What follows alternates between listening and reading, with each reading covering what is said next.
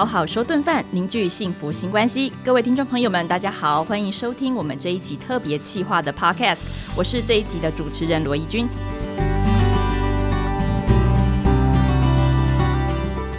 不晓得大家有没有收听我们上一个系列哦？那么这个系列呢，其实是由桂冠和亲子天下共同企划的特别节目。为什么呢？因为其实家庭啊，是我们原本可以安心释放情绪的地方。不过呢，它也同时是第一个人际关系的修炼场，而且呢，这堂课是无法缺席、无法翘课的哦。那我们都知道呢，共餐时刻其实是把每一个人从家里的各个角落召唤出来的一个特别的时间。那么这个时间，同时也是大量对话跟情绪流动的时刻。那我想。在每一个家庭的这个餐桌风景，应该都十分的不同。今天我们就要来聊聊，如果在这个共餐时刻不小心，诶，有了一些情绪上面的冲突，那么我们又该如何把这个对话用爱继续延续下去呢？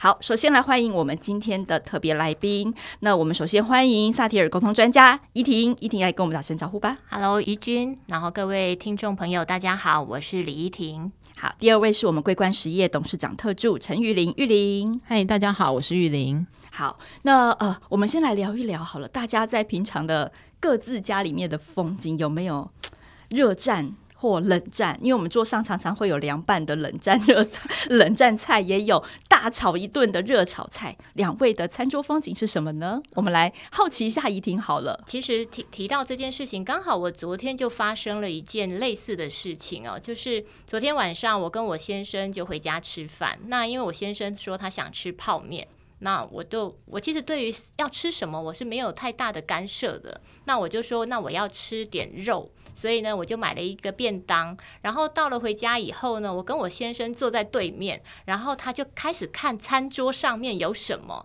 那因为我是比较敏感的人，所以我就提问他，我说：“诶，你是不是想要吃点什么样的东西？”然后他就指着我的那个餐盒里面的肉类，就说：“我可以吃这个吗？”嗯，那因为我们是夫妻，好，所以我对夫妻之间的相处会有一个想法，就是啊，你想吃什么是可以的，但是我也会提出我自己的需求，嗯，因为这是一致性的表达。在萨提尔模式里面，我们说你自己有想想法，你自己提出来，可是你也要记得连接别人。所以我的语言就是可以呀，不过这是我的主餐哦，所以你要记得。嗯那他听到以后，他就觉得，哎呦，你提醒我了，我好像不能吃哎，因为如果我可以吃的话，你就会很大方的说可以，可以，可以。可是我后面说的是那是我的主餐，所以他诠释了我的语义，然后就跟我说，我不要，我不要，我不要了。哎呦，他生气了，有情绪了。对对对，那在这个状态里面，我对于他有情绪其实是非常开放的啦。因为我就跟他说：“嗯、你不是不能吃，你是可以吃的。我只是要告诉你，你要留一点给我，因为那是我的主餐。”可是他就非常的情绪化，就跟我说：“不要，我不要了，你自己吃好了。”好，所以像这样的情节，嗯、其实我相信应该在每一个家庭里面都会发生。嗯、那只是我可能在应对上面，我就会笑一笑。然后我就会吃，随他去，对，对对对，我就会把我的肉收回来，然后自己吃，因为我觉得你选择了，嗯，就是不，不吃，不吃，你表达了你的意图，那我就不会多做延续的动作，因为我其实已经做了一次，你其实是可以吃的，又补充说明了嘛，对啊，对，所以我觉得我已经尽到了我表达的义务了。那你要生气，我其实是开放，觉得你是可以生气的，没有问题。对啊，你的情绪不需要我允许嘛。对，所以我不会去。拜托他，拜托你吃肉吧，我没有特别意思，我不会做这件事情，所以他就他我们两个人就坐在餐桌上面，我就看着他的脸很僵，但是一路上他吃完泡面，他也是很开心，所以他就融化了，这样。慢慢的让那个情绪淡掉，自己淡掉，自己淡掉。每个人都可以有情绪的，对我来说，哎，不过我觉得依婷很不容易，因为你可以忍受，就是当当他情绪很高涨，慢慢淡掉是要随着那碗泡面慢慢吃光嘛，是，是，但是在那个中间的过程。里面，其实你并没有做任何其他的动作，没有，也没有再去挖它，对不对？对，我也没有再去探索它，也没有再去哄它，没有。因为其实我们，如果你是学过萨提尔模式，然后你知道每一个人都是一个冰山的话，你就会知道你要先顾好的是自己的冰山。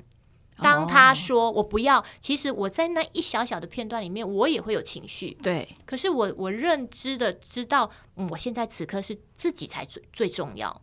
我要对我要吃肉啊，我要对我要对自己的稳定的姿态 保护它是最重要的。我在还没有稳定之前，我说出口的话，我对先生说任何一句话，可能都带着情绪，我可能就会说、嗯、你怎么这样？我又不是不让你吃。你生什么气？嗯，那说出来的话就是情绪化。嗯，所以避免后端的情绪化，我会选择我就安顿自己，然后你也安顿自己。嗯，就让情绪跑一会儿。我们给子弹一点时间。是，好哦。我们学到了这招。有时候爸爸妈妈真的很难以忍受那种安静的尴尬时光，特别你知道对方的脸已经很扭曲了，你要怎么样视而不见？哎，我觉得刚刚怡婷教我们要先安顿自己的冰山，否则你的冰山开始融化的时候，可能也会淹没大家。是，哎，那玉玲呢？好，我就回应一下那个刚刚那个过程是关于允许的。嗯，嗯，回到我们自己餐桌上来看，嗯、呃，我们家的小朋友大概是四升五年级，然后他其实是一个在晚餐上面的食物上，他完完全不挑食的小孩。然后，呃，从以前我们其实就教育他，他其实是应该要坐在那个餐桌上面吃饭的。所以对他来说，他在餐桌上吃饭是一个他本来就很习惯的事。但因为你知道家里的人口其实是，比如说会有爸爸妈妈、阿公阿妈，每一个人上下班的，对，每个人上下班的时间不同，所以你会发现我们家有一个很有趣的场景，就是大部分的时间大家。不大可能在同一个时间在那个餐桌上，可是大概会有一到两个、两到三个会同时在那个餐桌上，所以你就会发现那个孩子他会坐在那，但是他会跟每一个大人每天不同的状况做对话，接课接不同的课就对了。对然后你就会发现，哎、欸，其实他在那个餐桌上是他他是那个主场，然后他有他的呃分享对，然后跟他跟这呃我们不同的家人的对话，然后我们都会，其实我们不大设限要跟他谈什么，嗯。我们有我们有时候会讲一下自己今天在工作上的状况，又或者可能真的也会问一下他今天在学校如何。那他有时候就会说：“哎呀，我刚刚已经跟阿妈说过了，你去问阿妈好了。” 这样好，就是其实就是这个是很日常的。但因为还好，我们就是整个家庭的氛围里面，餐桌跟客厅其实没有离太远的，所以其实当他有这个对话抛出来的时候，我们就形成了就是有阿妈有我有他的对话，但就在那个空间里面。我我觉得对于现代人生活来说，在同一个空间是第一个条件。对，因为大部分的孩子又或许他不想要在餐桌上，他不想在客厅，因为他怕有任何要碰到的状况，他不如就回他的房间。不过我我觉得看起来这个晚餐之余，我们是相处相对是融洽的。但有有一次的冲突是发生在早餐的时候，哦，就是其实早餐我们大家都会有不同的选择嘛。对，那有时候方便，大家就会买个面包，你就会发现他早上起来他会告诉你说，我不想要吃这个。可是这个状况之于我们家是很少发生的，因为对于食物上的挑选，我们就是今天我买什么，你就是吃什么，除非你有先跟我们做一些讨论。对，嗯、然后一一开始在这个状况底下，其实对于准备早餐的人，你会觉得我我现在准备什么就是吃什么啊，你为什么要跟我多说这些？嗯、因为这也是你们家的惯例嘛。对，他突然今天有了这个特别的反应。对，所以所以其实，在那当下，他有情绪，我可能也有情绪。是，但第一次其实我没有收的太好，就是单纯的话，那你不要吃，就就不要吃啊，就是没有关系。今天你只有这个可以选择，要么你就饿肚子。OK，然后大家就说那没关系，我饿肚子。嗯，可是其实至于妈妈，你就想说，天哪，我让一个孩子饿肚子，可是他接下来他可能上午的课到底会怎样，你不知道的。但到过了下一次，其实我还是做同样的事。第一，我对这件事没有没有没有没有因此而做改变。他同样给我那样的回应之后，我就问他说，我们要不要以后前一天晚上，我们先来讨论一下，你隔天想要吃什么早餐？然后我说，或者以后你去买早餐，嗯。就是你，你选，你来安排，跟你来规划。那我会先告诉你，我想要吃什么，跟我不要吃什么。然后那一次之后，你会发现那个过程其实蛮有趣的。他会说：“好呀，那我先把这个拿去吃掉好了。”就是哦，他反而接受了当天他原本不愿意接受的。对，我我我我我觉得那个过程比较像是他觉得他被我理解了，甚至他其实有一个需求是他想要知道他有没有办法去选择他要吃什么。那当我们有一进一退的时候，他其实那天就把那个他原本不喜欢的早餐给吃掉了。对，这个其实是在我想要跟他做这个沟通的时候，我没有去设想说，其实他会不会最后把它。吃掉是，可是那个就是一个在互动上面，是当当我可能看见他背后的需要，就是他其实要要要做的，其实是不管是他对这件事是有想法的，或者他想要发表他的意见跟看法的。那原来人跟人之间在沟通协调上，其实就是哎，你你进我退，我退你进，然后我们都在那个状态底下，或许今天我们就会是一个非常好的情绪的开始，尤其在早餐的时候。嗯，听起来玉林也是有练过啦。我觉得我们两那个两位来宾的这个家庭的餐桌的对话都非常的流畅。就你常常要捏大腿，但是桂冠呢，在二零一八年开始有做很多的社会实验，特别是观察台湾非常多家庭的餐桌样貌，有没有什么跟两位不一样的？应该有很多的冲突吧？其实蛮多的耶，嗯、因为呃，有一些家庭他可能小孩已经国中了。然后大部分小孩就是补习回来的时间，其实也都很晚了，所以。对，所以顶多其实就是一个宵夜的时间。但其实通常那个时候，他们其实没有办法聚在餐桌上的。然后假日时间，有时候妈妈或者是家长会特意安排。你也会发现，其实小孩已经有他自己的世界。所以呃，他们就说，像我们其中有一个爸爸，他是因为参加我们好好说对饭的工作坊，然后他回去，他先做了一件事，他把他们家的餐桌都先收干净。为什么呢？因为现在大部分人的餐桌上面不是电话账单啊，DM 嘛，就是有很多生活杂物，对，或者是小孩参考书，嗯、或者是你今天订的书来，你就先放在那里了。然后他们大部分都没有在使用那个餐桌了，所以这个爸爸其实听完我们的理念之后，他就觉得，哎，我好像可以回去做一点什么，嗯，他就把餐桌都先收干净。那这时候很有趣，爸爸也没有特别要跟小孩说，我们哎来来来哦，我们明天开始我们都要坐在餐桌上，没有，他没有做这件事，他就单纯先做好他想要做的。这时候他那个国中国二的儿子是儿子，还不是女儿，就问他说。爸，你为什么收餐桌？他说：“哦，因为我今天去参加一个什么样的工作坊，我我想要让我们的餐桌回到原本的样子。”然后一开始他其实没有太强求，就是他就做，因为其实这个家庭是爸爸是备餐者，所以他就做好他的料理，然后该该出现的时候让那个料理出现在那。但你就会发现，开始小儿子上上桌了。然后大儿子也觉得，哎、欸，我好像可以上桌，感觉闻香而来了，对，就是聚集来了。就是当当你其实越要求他，或者是越在那个点上跟他做条件式的提出的时候，其实呃，我不确定。但对于可能这样年纪的孩子，他其实会有一些反抗，或者他有一些觉得我就是不要，我想要有我自己的时间。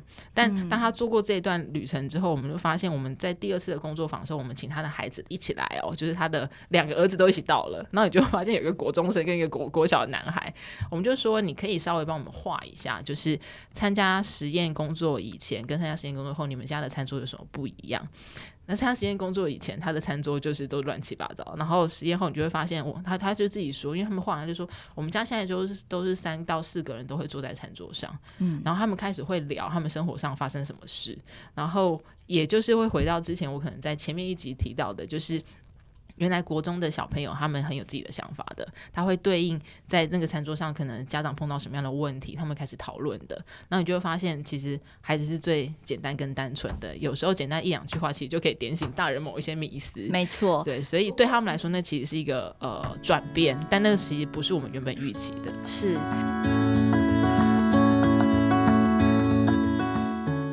我想刚刚有讲到几个，呃，应该有蛮多家庭也碰到同样的问题哦。比如说，第一个，呃，到了国中时期或者青少年时期，或者是原本亲子关系本来就没有这么顺畅的家庭，当他们想要开启呃这样子的一个对话的时候，通常也是最尴尬，或者是最容易弄巧成拙的时候。嗯，所以我们来请教一下我们的萨提尔沟通专家怡婷哦，呃，如果面对比较沉默。他比较不习惯，一开始你敲门，他可能没有回应的这样子的一个孩子，或者是伴侣、家人，我们怎么应对比较好？我听过一个案例哦，就是有一个妈妈，她长期跟儿子距离非常遥远，嗯，她已经她的儿子已经是高中生了，就刚刚玉玲讲的那个案例类似哦，她的孩子呢，长期的都关在自己的房间里面不出来，如果吃饭时间。他不出来，他大概一整天都不会出来。Oh. 可是呢，这个妈妈呢，她每天还是会备好料理，但是她的儿子呢，有长达一整年的时光都没有出来。那因为他们过去的亲子关系是非常冲突的，嗯，所以妈妈来上课，然后她说：“我愿意改变，可是我的儿子都还不愿意出来，怎么办？”嗯，这个妈妈做了改变之后，什么时候这个孩子走出来了呢？一年后。你看哦，一个亲子关系非常冲突的关系，这个妈妈要做一年的改变。那这改变就是，她每次做好料理之后，敲了孩子的门，然后跟孩子说：“孩子吃饭了。”但孩子不出来，嗯，这个妈妈必须接先接受这样的挫折，对，因为他们过去是冲冲突的。嗯、每一次的餐桌时光，我我必须说，过往的传统的教育，餐桌时光是孩子们最讨厌的时刻，因为爸爸妈妈都会利用时间在这个地方做教育的工作，譬如你吃饭了没？哎，你为什么不做好？你为什么功课没有写好？你为什么不读书？你为什么为什么有这么多的为什么？所以过去的我。像我自己的成长经验，我的父亲只要一开口唠叨，就会一个小时，哇！所以我根本不想听。好，所以，所以也就是过去的传统教育长大的孩子，对于餐桌时光是害怕的，是恐惧的，更何况那个。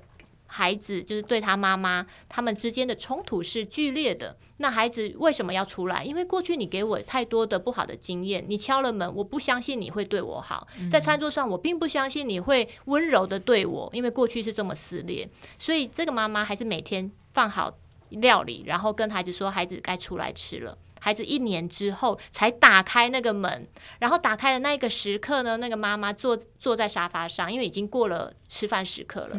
她打开那个门，孩子打开的门，然后说的第一句话是：“妈，有什么好吃的？”然后那个妈妈就眼泪就掉下来了。好，我必须说，如果过去你的你的教育是高压的，你跟孩子之间的关系是紧绷的，你即便有再好的餐桌的料理。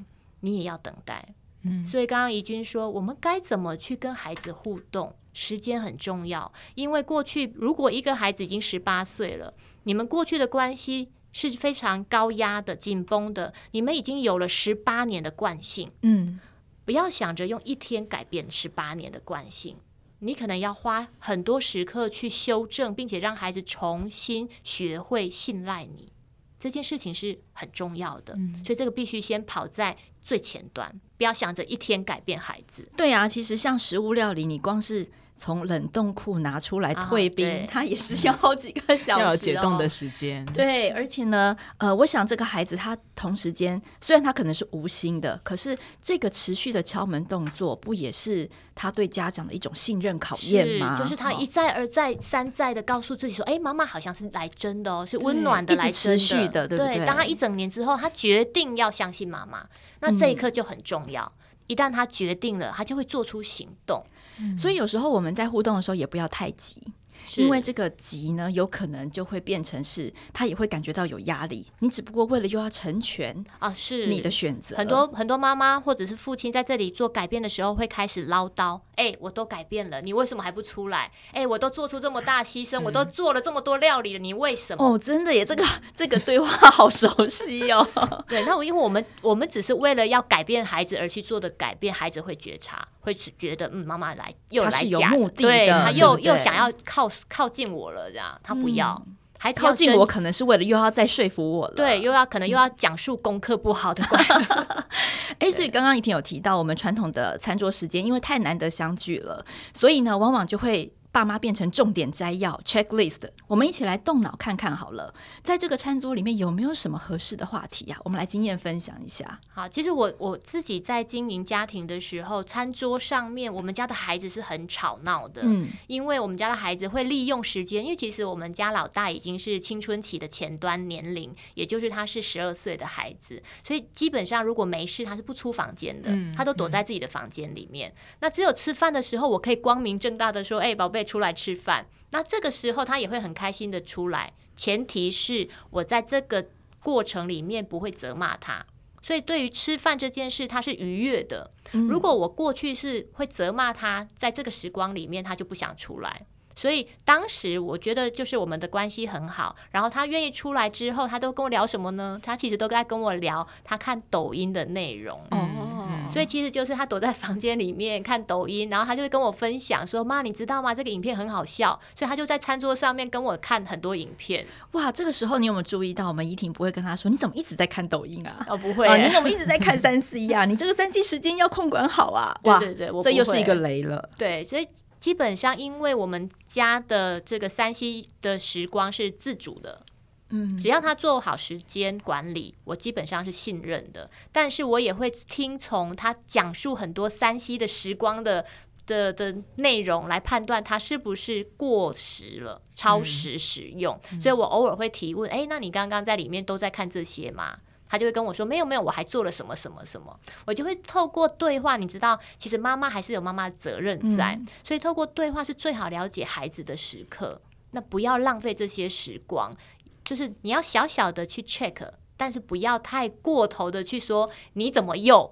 这种这种地雷的话，就稍微收一点，这样。所以其实我们家除了三 C 产品，我们家的二女儿也是一个三 C 使用，就是内容上面她就会看得更广泛了。他还看科学、地理，然后会看很多知识性的东西。嗯，所以他们又可以交流了耶。对，所以其实基本上每个孩子的特色不一样。嗯。然后我们家老二又很喜欢模仿，所以他也会模仿那种好笑的声音给我听。嗯。然后我们家的儿子是对。就是对其他电动玩具很感兴趣，所以他会跟我说：“妈妈，那个谁谁谁打了过关了。”有种有一种频道就是专门在打电动玩具录直播的。对，对我其实基本上我我根本不知道他有什么好看，但我儿子很爱看，然后我会陪他看一会儿，我会听他到底在讲什么。所以他对于就是我，我觉得餐桌上最好了解孩子的时光，不要浪费。没错，其实即便是从他们三 C 有兴趣的内容，你都可以稍微摸索一下孩子现在最关心的话题，嗯、或者是他的性向，是他有没有什么样子的改变。而且我们家老大对于谁跟谁谈恋爱很有兴趣，所以我觉得也可以从他聊天的过程里面理理解到，哦，年龄到了，嗯，要该注意了，这样要踏入青春期的暧昧。对，所以其实有的时候我会在这个时光里面理解到，嗯、哦，他应该要具备。呃，性知识了，所以基本上我会介绍保险套给他。嗯，就是在这个时光里面是最好的时光，觉察他在成长上面的一些细微变化，对需求是什么？嗯、那玉玲呢？你们家的 Top Three 是什么？我们家，我我觉得刚在那个前面第一段讲的时候蛮有趣，就是在餐桌上，呃，我的孩子至于我的经验，其实都还算开心的。然后我觉得刚刚那个依婷讲的非常好，就是让他们愿意出来跟你做分享。就我刚刚讲的是说。其实我我儿子非常有趣，他会拿着他的电脑，然后来告诉我说：“妈，我跟你说，这卖块怎么样？”他们就是一个影片，然后有一个 YouTube，他完完全就是在告诉他们攻略可以怎么做。然后其实那个当下，你会觉得他乐于跟你分享他看了什么，比你不知道他看了什么还相对安全。其实那个心里是舒服的，那个舒服是、嗯、哦，他愿意告诉我他他去看的哪一些，不管是麦块或是历史类的，甚至是科学类的。然后你有时候他会看，不管是抖音或是搞笑的影片，他会突然跑到面前说：“哎、欸，这个超好笑，我给你看。”可是事实上。你你不懂他的笑点在哪，但但你你你就会用一种比较欣赏的眼光来看，就是这个孩子在跟你做分享，总比他其实不愿意跟你对话来得好很多。我觉得这是回到一般家庭里面家长的一些看法。那刚刚讲的就是，通常在餐桌上都是传统教育的时光嘛。可是我后来发现当，当当他愿意出来跟你分享的时候，其实是他的舞台，就是他愿意在那里跟你秀他今天看了哪些内容，做了哪一些事。然后我觉得比较有趣的是。我们之前在做整个社会实验跟餐桌观察的时候，我们发现呐、啊，因为其实我们是先做了一个工作坊，就是我们让小孩去 create 他想要的餐桌风景。然后你就非常有趣，是我们拿了非常多的那种杂志剪贴，小孩贴出来的餐桌就是桌上一定要有一个绿意盎然的盆栽，后面最好、哦、是吗？对，后面最好要有海景第一排的 view，上面要有大型吊灯，这连妈妈都想要，好不好？对。然后我觉得太有趣了，就是我们在那个工作。里面发现一件事情，就是如果一般在我们自己爸妈的想法里面，那个是我的教育时光的话，可是事实上孩子有他的优势跟天赋的。每一个孩子在那个餐桌上面都哇，感觉就是很碎，你知道？就是。心旷神怡。那他们为什么会有这个观点？其实来自于现在的爸妈大部分都带他们去餐厅做饮食，他看的是餐厅的风景跟装潢，所以他会觉得我在我家餐桌上好像也想要做一点这样的事情。那他回到现在社会的脉动，就是你会发现我们现在其实很需要在餐桌上的小仪式跟小确幸。我们就跟家长有一次讨论是，你有发现其实如果你把料理准备好，那个小仪式跟小 deco 就让孩子去发挥吧。他有可能是比我们更懂生活餐桌上品味的人，他也同时参与了，然后他也参与了，就是我们就放掉原本我们原本预期在餐桌上，你就是要跟我一起，要么就是进厨房做亲子料理。可是我觉得那其实很看小孩的个性，跟他他自己的兴趣。对，其实有很多孩子对摆盘很有兴趣啊。对，所以其实，在那个实验，你们就发现哇。现在最有比较有美感跟有空有闲在欣赏所谓真的美的事物的，其实是孩子。对然后你会发现他在网络上搜寻的资讯，其实相对又比我们更前进了很多。那如果我把它当做他就是跟我资讯沟通的交流者，就不会回到那个关于我今天是不是要教育他什么样的内容。是啊，所以我们每一个人应该都给自己一个考试，就是如果我不聊学校、不聊考试、不聊成绩，我可以撑多久？是跟小孩讲话，当你跟他分享很多关于美的事物的时候，他其实也会有一些启发。他可能会告诉你说：“妈，我今天看到什么？这东西很漂亮，或者这这东西其实很好看，我们要不要来改天来试试看？”就是当我们今天把它放在就是两个生命之间的沟通的平台上的时候。他就不叫不会是原本父母上面的责任跟孩子原本的角色。那当然，这对于这身为父母的拿捏，其实是会有一点点困难的。所以我常笑说，那个忍耐允许是有多少的大腿都已经淤青，就是你要一直捏，忍住，忍住，忍住，就是让他有时间去发挥。不过讲到忍住呢，刚刚我们讲的都是比较正向表述啦，嗯、就是正面表列我们可以讲什么。哎，不过我相信我要替家长问一题哦。有些家长说，老师，但是我真的有一些重要的议题想开口，但是我又担心孩子认为你哪壶不开提哪壶。那我总不能永远避着这个我很担心的事情不说吧？嗯，那如果我今天想要呃稍微表达一下我的担心、我的理解，或者是我我的关心，那我又该怎么开口呢？雨婷，好，其实这个有很多层次可以去探讨。那一定要在餐桌上开口吗？嗯，这是一个重大的议题，因为对我来说。呃，餐桌是可能是全家人共聚的一个美好的时光，所以适不适合在这个餐桌上选择开口，我觉得爸爸妈妈可能要先做考量，因为一旦开口，也许当下你就不用吃饭了，嗯，因为可能就爆炸了。那这个就是选择。我常常会说，你有什么样的选择，你要记得后面就有一个承担。你选择在吃饭前开一个重大的议题的会议，那么后面可能全家人就要散掉了，你愿不愿意承担？那所以，如果你有真的重大议题，我会真心建议，就再找一次大家共聚的时光来做这个议题的专门的讨论。那当然，你在开口的时候，呃，有两种方式，一种是不经意，一种是真的很认真的对待。譬如说，像我，呃，很重视。姐姐跟妹妹之间会不会有手足的冲突，或者是他会不会打妹妹？那这个议题在我家的规范来说是不允许发生的。那可是因为每一个孩子一定都会有口角，然后包含冲突的手这个手脚的冲突，所以当累积到一定的时光的时候，我就会说我要针对这个议题来跟你们聊一聊。那这个就是开门见山了。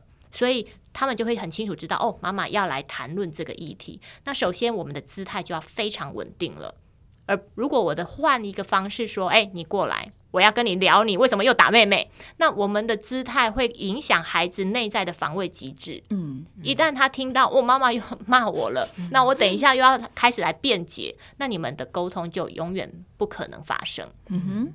那如果我的姿态是稳定的，我会说：“哎，宝贝，我需要你来告诉我，你最近屡屡的动手，你发生了什么事？我想你不愿意，应应该是不愿意发生这样的事。我猜你可能之前有类似的什么样的困境，你可不可以告诉我你最近发生什么？好，所以你的说话的语言、说话的姿态，都屡屡的会影响你跟亲子关系、跟孩子之间的沟通的内容。那这是一个非常重要的。”的课题，你得先去理解、厘清。那孩子的冰山其实有很多层次，你可以探讨。其实像刚刚玉玲说的前面的那个例子，我非常的有感触哦。那这个例子就是他的孩子不吃饭，不吃他买回来的东西早餐。嗯嗯、其实我们家有三个小孩，这个议题在我们家经常发生。嗯哼，因为我觉得我们三个小孩都很特别，老大是可以就是每天吃水饺。吃一样的东西的，对，他每天吃水饺一样的东西，然后都不用变，他都无所谓。他的人生就是觉得这样比较安全。对，那老二呢？你有一天给他吃一个好的东西，但是他只要吃到第三天，他就说怎么又来了？嗯、求新求变，对，他是需要变化的。是，然后老幺他是完全不知道自己要吃什么。所以你我有三个小孩，面对到底要吃什么，对我来说也是一个很大的挑战。所以我当时我也跟玉林很像，就是来自己选择你要什么，这个就选择跟承担。对，你不要告诉我你不要这些，而是要告诉我你要什么。那你一旦要了，那每一个孩子都很可爱，只要决定了，他们就会遵守承诺。一旦选择了，他就会选择吃它。这个是一个非常好的关系互动要素。好，那另外一个东西是，其实我常常会在餐桌，就别的餐厅，发现别的亲子互动在餐桌上面会有一个现象发生，尤其是长辈带孩子出去吃饭的时候，嗯、他们会在餐桌上展现用爱来交换乖不乖。譬如说，他会跟孙子说：“你要乖乖出换哦，啊，你要是不出换哦，阿公不爱你哦。啊，你要坐着哦才可以出去，因为我们以前常常去亲子餐厅，所以当孩子看到很多玩的，他就很嗨。”然后他就会希望孩子先吃完饭，所以他就会说：“你要先出饭哦，不然我不会让你吃。”这好情了哦。对，所以所以他就会有一个交换。那对我来说，对孩子是伤害的。是当爱是呈现交换，而不是恒久稳定的，嗯、孩子会觉得我不被爱。嗯嗯。当餐桌上面的吃饭变成一个不被爱的一个仪式，那该有多伤害？嗯。就变成一个谈判跟交换的场所。是，哎，那玉玲呢？会回到一件事是，这个问题是一定要我开口吗？就是当当你有一个议题想要跟他讨论的时候，其实我长期在我的孩子身边建立所谓的第第三方的人，就是所谓的第三方的人是可能是他的游泳教练，可能是他学校的老师，又有可能是他的爸爸或者是阿公的角色。信任的大人，对，就是一个信任的大人。嗯、那某种程度，其实他们就是可以跟他比较像对等对话的方式。当我还没有准备好的时候，可是我又很希望得到那个答案的时候，其实我第一个问题会跟自己说：一定要我问嘛，因为。如果有某一些议题是，比如他跟他游泳教练其实可以讨论的更深入的话，我或许可以从那里知道一些资讯。那等到需要的时候，其实我再来回头跟他做比较细节上的讨论。那当然我们会技巧的不让他知道，其实那个是所谓的第三方，或者是我已经知道。对，就是这样的方式会对于真的是什么样是他身边信任的人，我们去做那个对应跟呼应会比较好。第二个是，如果真的要非我问的话，就会是我会先预告，就哎，我最近对什么议题是有。有想法的，那你你要不要先想一想？我们可能这找天来聊聊，对，我们早一天来聊聊，或是这礼拜六日，又或者我其实会把时间权也交给他，就是你想好了，你来跟我说，因为我很知道我其实是很按照 schedule 在走的人，所以当他按照我的 schedule 的时候，其实我身边也会非常有压力，所以我会很有意识的提醒自己是，等你准备好了，你来找我，对，你来找我们来讨论也可以。嗯、那第三个是。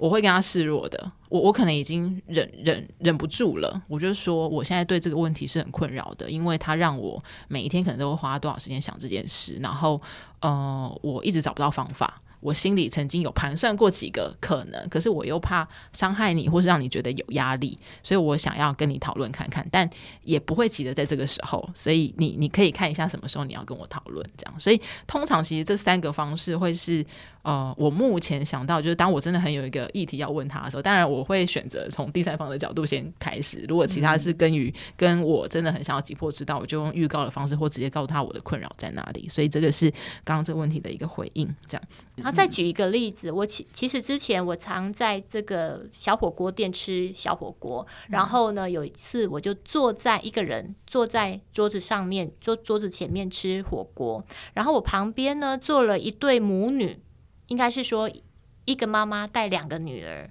然后那两个女儿都坐在她的对面，然后妈妈就不停的在吃，可是偶尔抬起头来看到两个女儿都没在吃，她两个女儿都是清楚就是。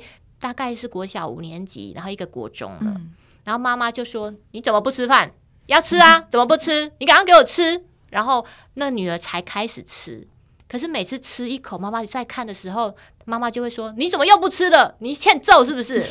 就是在那整个过程，我就一直在想，孩子发生什么事？嗯，为什么妈妈要屡屡的逼他吃？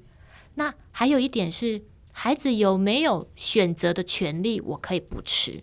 嗯，其实这个如果搬在搬到家庭上面，我觉得妈妈会有一个面临很大的挑战是：我如果做了一桌料理，每一个孩子都说不好吃，不要吃，嗯、妈妈扛不扛得起来这个指责？嗯，或者是失望？对，因为我认真的做了一整桌，哎，然后每个人都说这个不要，那个不要，或者是我吃饱了。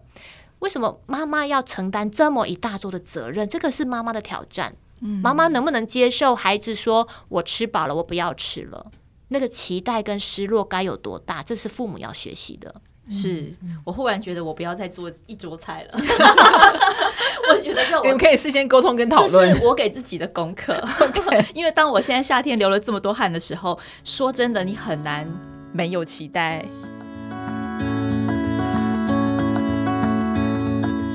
哎，不过话说回来，有的时候呢，不是我们触怒了孩子哈，应该是说孩子本身他带有情绪回家。那家庭真的说真的，我自己也觉得家庭应该是他最安心可以松绑的地方哈，实在是不应该再要求他温良恭俭让。但如果孩子带着情绪上餐桌，身为妈妈的我们是一定感觉得出来，嗯，但你可能开口问的时候，他也还没有准备好，或者是他可能还在很混乱当中。因为我女儿就是这样哈，她可能自己要绕个很久。那我就很好奇啊，因为每个孩子的状况不同。其实像现在有非常多青春期的孩子，他可能回到家都只剩晚上了，嗯，那妈妈好不容易坐下来。宵夜时刻，然后呢，跟他一对一，那个共餐时刻也可能只剩下一两个人了。那这个时候发现，诶，他的情绪好紧绷哦。那我们应该怎么样在呃运用一些对话的技巧，好，可以帮助他？我们不一定要挖到什么真相，但能不能给我们一些技巧跟方法，让我们替孩子松口气？嗯，如果是我的话，其实我就会让他发泄一阵子，因为对我来说，情绪的发展。是非常健康的，尤其是他如果愿意在我面前，代表我是值得信任的妈妈。好，所以如果爸爸妈妈看到孩子有情绪，你要先记得这个孩子对你是有信赖的，因为我们不会跟陌生人发脾气，对，我们会跟亲密的人发脾气，那是因为我觉得你可以知道。好，所以先有一个这么一个观念，就是他对我有信赖。那可能很多人如果冰山不稳，就会说：那我我为什么这么委屈啊？我为什么你跟我承受这些垃圾？对对对，你你我跟你这么好，你还要把乐色给我？好，必须说，妈妈先有一个观念，就是孩子正在跟你靠近，这是一个绝佳的机会，因为他表现出来了。嗯、所以如果我们在开口询问的时候，可以多说一句：哎，你怎么了？还好吗？好，我们不一定要挖，但是我们要去贴近他的状态，也就是。孩子可能青春期的，他有很多秘密，我们不一定要知道，可是要告诉他，我很关心你，我靠近你的感受了，是，所以我关心你了。嗯、这个是妈妈可以给予孩子的连接，当他知道，不管你发生什么事情，我都很爱你。好，即便你没有告诉我，但我还是很在乎你怎么了，还好吗？需要我需要我帮什么忙吗？嗯，好，那即便他说没有啦，那你就让放他。就是放着他，让他跑一会儿。对呀，就像刚刚那个泡面一一一吃完，好像情绪也就降温了。是，所以其实基本上情绪发展出来是健康的。但我会跟孩子说多说这么一个观念，就是孩子发泄情绪很好，但不代表你要伤害人。如果你对我责骂，或者你不要管我，你很烦，这是对我的伤害。嗯，所以。你如果告诉我妈妈，我心情不好，你让我静一静，我会能够理解你。那如果我的孩子真的就没有这么成熟啊，他就是刚刚怡婷老师说的，哎，你不要问啊，问了你也不会知道啦。哎，好，那我们该怎么接球？这个时刻我就会先让他跑一会儿，我就不会接了，就沉默，沉默就是好。那我知道嘛，你你的状态，那你就先这样吧，你先休息吧。对，你先休息，但是事后我会协商。我会告诉他，孩子，就是你已经开心了，孩子，你开心了，来来来，我有话要跟你说。你刚刚就是在前一天，你做了些什么？你的表达，对不对？你其实让我觉得我很受伤，因为我很关心你，可是你却把我推得很远。我知道你不是故意的，但是我要告诉你，那一刻我是受伤的。嗯，那或者我们可以讲好。如果你不希望我问的话，你可以给我什么暗示？是，所以这个的呃关系连接，这个的沟通就需要事后做协商了。那我会跟他说：“孩子，你可以表述情绪，但不要伤害别人。”是，这也是慢慢的培养。沟通的默契嘛，对，透过一次次这样子的来来回回哦。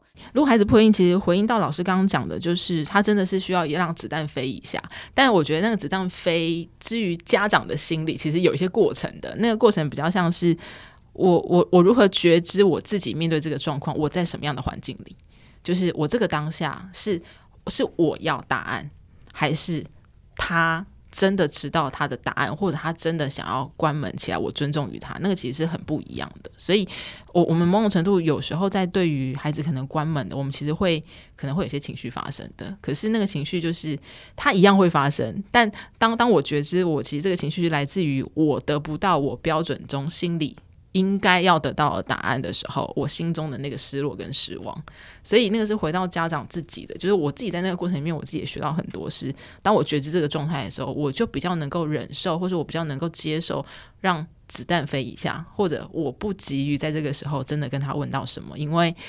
当有一天他真的是开心，或是过了一段时间他开心之后，我们两个的关系跟那个互动才会是比较好的。所以，即使所有的教养都会告诉大家要给他们一点时间，但是心中的转折依然存在。然后，我只是想要补充这些，就是那个转折其实是至于我们也是不舒服的。可是，当你觉得你怎么跟这个环境有一些连接，你想要最后得到一个更好的沟通的结果的时候，其实你很愿意做这个选择，然后一样去承担那个中间的。可能跟你原本的惯性不一样的那个长的时间，对，所以大概会是这样。所以当我们有情绪转折的时候。通常我就会走出家门 去菜市场，Okay. 逼自己买一点东西，这样回来让我轻松一点，也让我脱离当下的氛围。有时候换了一个环境，你脑袋想不同事情的时候，放下相对会容易一些哦。好，嗯、那我想，呃，今天我们在餐桌上面的这个对话呢，已经聊了非常多的样貌。然后呢，依婷老师也教了我们很多的方法，以及呃，虽然我们不是用萨提尔一句一句的讲，但是整个萨提尔在接纳连接。跟同理的这个精神也展现在我们刚刚的内容里面了。不晓得各位你有没有也被同理到了呢？好，今天非常感谢两位来跟我们一起分享彼此的餐桌风景，好好说顿饭，凝聚幸福新关系。我们下次再见喽，拜拜，拜拜，拜拜。